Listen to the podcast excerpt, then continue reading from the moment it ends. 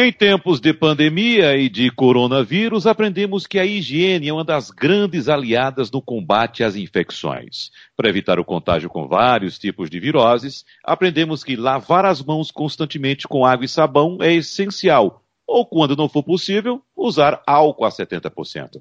Mas é aquele lugar onde a gente passa boa parte do dia trancado, às vezes sem recirculação do ar, como por exemplo o nosso carro. Quais cuidados devemos ter? Carro limpo e sem cheiros desagradáveis é muito bom, mas manter uma boa qualidade do ar que respiramos dentro do veículo é também uma das formas de lutarmos contra o coronavírus e outros vírus, bactérias e fungos. E um dos métodos que mais vem ganhando adeptos é a oxisanitização automotiva. Mas será que esse procedimento de fato é eficaz? Vamos conversar sobre esse assunto com o nosso consultor automotivo, Alexandre Costa. Olá, Alexandre, tudo bem com você? Olá, Wagner. Olá, amigos. Estou por aqui. Vamos Bom, lá. Alexandre, em relação à oxisanitização, em primeiro lugar, eu quero dizer, Alexandre, que não Sim. há pesquisa científica que comprove que a oxisanitização é eficiente no combate especificamente ao novo coronavírus. Mas como é que funciona esse procedimento e qual a importância dele? Então, é muito bom a gente estar falando isso aqui, porque tem levantado muita dúvida né, sobre a, a, com relação à questão da higienização do, do interior do carro. Esse processo de oxisanitização é onde se utiliza um produto bactericida. Por quê? Porque justamente no sistema de ar-condicionado é, há uma tendência de formação de colônias de bactérias. Por isso que é recomendado, num prazo aí entre a cada 20 mil e 30 mil quilômetros, se fazer a troca do filtro da cabine que é algo que praticamente todo carro nacional hoje importado tem. Então, muitas vezes, por conta da questão da temperatura e da umidade dentro do sistema de ar-condicionado ali por trás do painel, existe essa tendência de formação de bactéria que causa aquele odor, aquele mau cheiro, que a gente até já conversou em outro bate-papo nosso com relação a isso. Mas hoje está sendo muito utilizado também para melhorar um pouco a qualidade do ar, como você mesmo falou aí na introdução dessa, dessa nossa conversa. É muito importante as pessoas entenderem que se eu consigo ter um ambiente mais amistoso, vamos dizer assim, mais amigável com relação ao estado do, do, interno do veículo, isso vai favorecer o meu sistema imunológico, porque pelo menos a questão de ácaros e bactérias eles vão ter sido combatidos.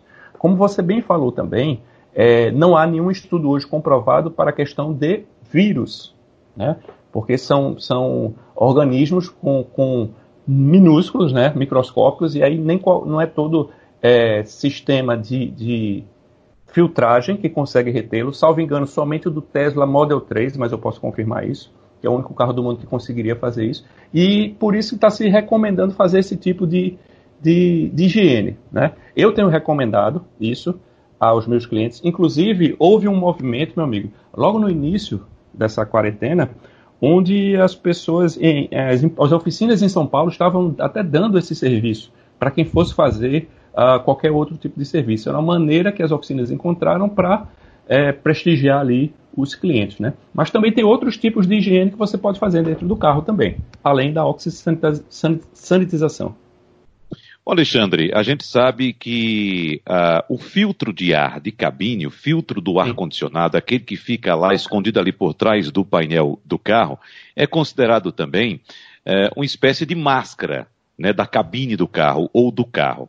E é recomendável que periodicamente faça-se a substituição desse filtro para que a gente possa respirar Sim. um ar melhor dentro da cabine. Agora, a gente sabe que há veículos, Alexandre, que não dispõem desse filtro. Como Exato. proceder nesse caso? São, esses aí são os mais antigos, né? hoje os mais novos, vamos dizer que dos anos 2000 para cá, a grande maioria já conta com esse filtro, inclusive alguns carros importados possuem dois. Né? É, para aqueles que não têm esse, esse filtro, você só vai perceber que há formação de colônia de bactéria pelo, realmente pelo mau cheiro.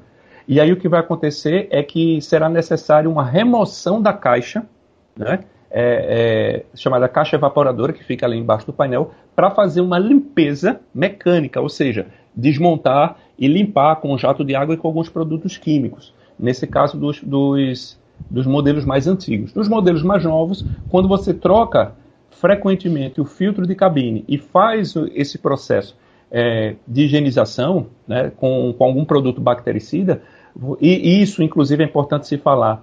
Isso é algo preventivo, tá? não corretivo, porque algumas pessoas só fazem esse produto depois que já ficou um mau cheiro, depois que o ar da cabine já está muito saturado. Né? O importante é você fazer com frequência, porque isso evita a formação das bactérias. Né? Então isso é importante. Para os carros mais antigos, chegou nesse momento do mau cheiro, aí realmente teria que remover a caixa de ar que fica ali embaixo do painel.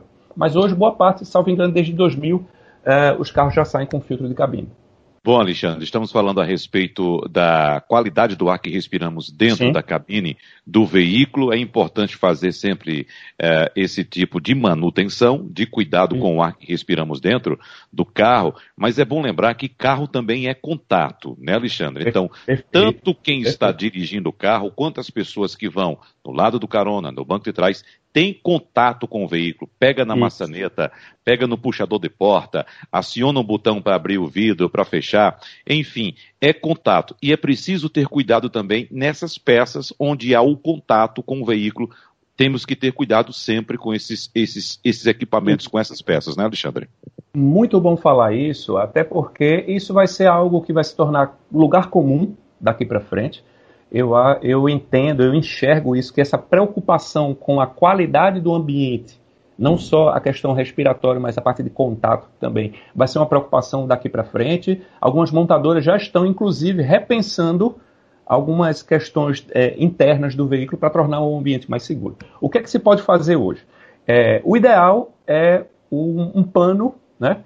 Úmido com um pouco de, de sabão para passar em algumas áreas de maior contato, por exemplo, volante, alavanca e tudo mais. Aplicar diretamente o álcool 70 nas superfícies, dependendo do tipo de superfície do carro, algumas superfícies emborrachadas ou feitas em plástico duro, elas com o tempo e com a temperatura têm reagido e manchado o interior do carro. Então, o que é que eu tenho recomendado para os meus clientes, para todo mundo que eu tenho em contato? Você pode passar um pano, né? É, umedecido com um pouco de, de, de, detergente neutro, por exemplo, fazer uma limpeza, depois passar um pano, um pano seco para não deixar excesso. É, se for usar álcool 70, aplica num pano, não diretamente na peça, aplica no pano e passa o pano levemente sobre a superfície. Lembrando que, uh, no caso de, de superfícies táteis, como por exemplo de uma central multimídia, não é recomendado usar o álcool 70%. O, o recomendado nesse caso é o, o álcool chamado isopropílico, ou seja, que ele não tem nenhum percentual de água na composição dele. Então você faz isso. É um pequeno kit que você pode montar em casa, né? É uma, uma, uma buchazinha ou um, um panozinho úmido com um pouquinho de detergente para passar nas superfícies como um todo. Em alguns lugares específicos, pode aplicar o álcool 70 aplicando numa flanela e não diretamente na peça, tá?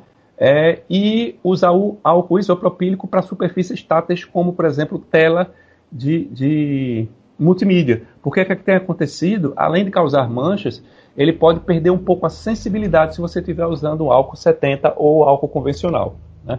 Nesse caso, o recomendado é usar o álcool isopropílico. Inclusive, Wagner, se você me permitir também, tem outro processo que algumas concessionárias estão oferecendo em Recife também, que eu acho interessante, que é a lavagem a vapor. Essa lavagem a vapor ela é feita no ambiente externo do veículo, mas ela também pode ser feita no ambiente interno. E aí é uma limpeza mais, vamos dizer, mais intensa, onde se consegue fazer a higienização, inclusive do forro do teto, se necessário, dos bancos e forro do teto, porque ele usa um vapor quente, superaquecido, que aí ele vai remover qualquer tipo de impureza né, que, que ficou ali naquele eh, ambiente. Inclusive em micro-organismos também. Então é outra oportunidade, principalmente para é, funcionários que trabalham na área de saúde hoje, que estão muito expostos, é, pelo menos uma vez por mês, uma higienização interna com vapor seria, seria interessante também. E não causa nenhum prejuízo ao veículo. Alexandre Costa, mais uma vez, muito obrigado. Um abraço para você e até a próxima, Alexandre. Eu que agradeço, meu amigo. Até a próxima.